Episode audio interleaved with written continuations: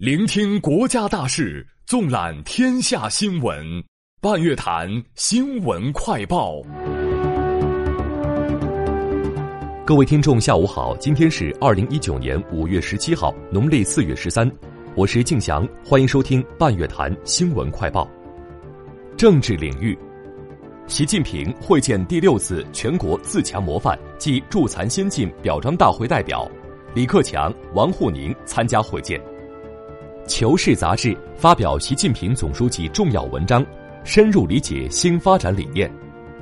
习近平致信祝贺第三届世界智能大会开幕，强调，推动新一代人工智能健康发展，更好造福世界各国人民。中办国办印发《数字乡村发展战略纲要》，要求到二零二零年，全国行政村四 G 覆盖率超过百分之九十八。商务部新闻发言人表示。中方不掌握美方来华磋商计划，美方单方面不断升级贸易摩擦，使中美经贸磋商严重受挫。教育领域，河南印发文件，启动乡村中小学首席教师岗位计划，确定在新乡等五个市，每市遴选三至五个县市试点实施。北京七十八岁的严敏文每周末都去河北名义乡农村辅导留守儿童功课。还自费给孩子们建起新教室。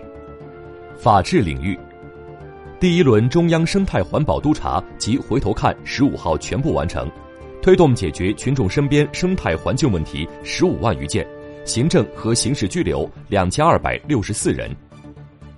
吉林省政协原副主席王尔志受贿案一审开庭。贵州遵义任某驾驶轿车强行插入放学的学生队列。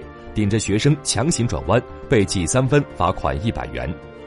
江苏南京张某某编造散布凌晨两点有纹身者将被拘留的谣言，被行政拘留七日。在海南尖峰火车站，无票人员邓大某想送亲属进站被制止后，与铁路工作人员发生冲突，诱发疾病致死。此案已进入司法程序。科技领域。我国研究团队利用嫦娥四号在月球背面获取的探测数据，证实月幔富含橄榄石。我国研究团队设计并开发出一种廉价新型催化剂，可模拟光合作用，将水裂解制备出氢气。民生领域，民航局印发文件，将向航空公司收取的民航发展基金征收标准，在现行的基础上下调百分之五十。交通运输部等六部门联合印发办法，明确共享单车运营企业原则上不得收取用户押金。该办法将于六月一号起施行。国家移民管理局消息，港澳居民和华侨十月起凭出入境证件可享受三十余项公共民生服务便利。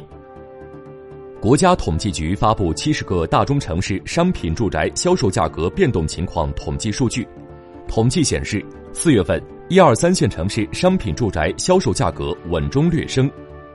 最宽长江大桥武汉青山长江大桥十六号实现合龙。二零一九年夏季粮油收购工作即将开始，全国夏季粮油有望获得好收成，预计产量将保持较高水平，优质优价收购形势看好。二零一九年北京积分落户申报将于五月二十二号正式启动，申报期限为六十天。滴滴出行在京违规投放新的共享单车三千余辆，十六号被北京市交通委约谈。甘肃卫健委发布通知，要求各地采取多种方式配备村医，确保贫困县每个行政村卫生室都有一名合格村医。四川计划在三年内为四点五万名贫困白内障和腦肉眼病患者实施免费复明手术，帮助他们重见光明。